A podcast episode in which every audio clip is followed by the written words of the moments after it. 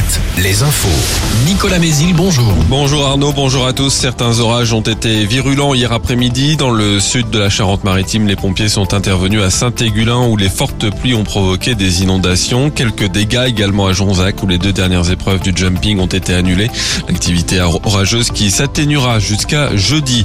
La quatorzième journée de mobilisation contre la réforme des retraites demain s'annonce peu suivie à la SNCF. La compagnie ferroviaire annonce un trafic très légèrement perturbé avec 9 trains sur 10 en circulation, toutes lignes confondues.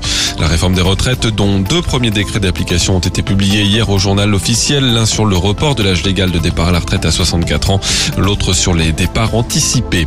Plus de 500 000 candidats ont déjà reçu une réponse euh, positive sur Parcoursup selon une première estimation du ministère de l'Éducation. Les réponses qui continuent de tomber jour après jour, une phase d'admission complémentaire ouvrira euh, le 15 juin. Le foot, c'est ce lundi que la commission de discipline de la Ligue se réunit. Elle va statuer sur l'incident survenu pendant le match de la dernière journée de Ligue 2, Bordeaux-Rodez, vendredi soir. Un supporter girondin est entré sur la pelouse et a bousculé un joueur de Rodez qui venait d'ouvrir le score. Les Girondins jouent gros selon la décision de la commission. Ils resteront en Ligue 2 ou pourront croire encore à la montée en Ligue 1. Le rugby, Bordeaux-Bègles remporte le second barrage de top 14 contre Lyon et affrontera le Stade Rochelet samedi en demi-finale. Par ailleurs, les noms des 23 joueurs convoqués à un stage de préparation à la Coupe du Monde de rugby seront euh, dévoilés ce lundi.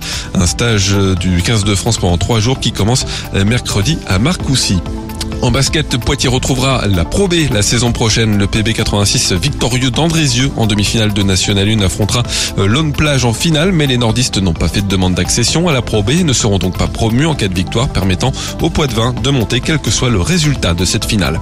Enfin, la météo, ce lundi sera encore très ensoleillé avec une évolution orageuse possible dans l'après-midi sur la Gironde et le Limousin, mais les averses seront plus isolées que ces derniers jours.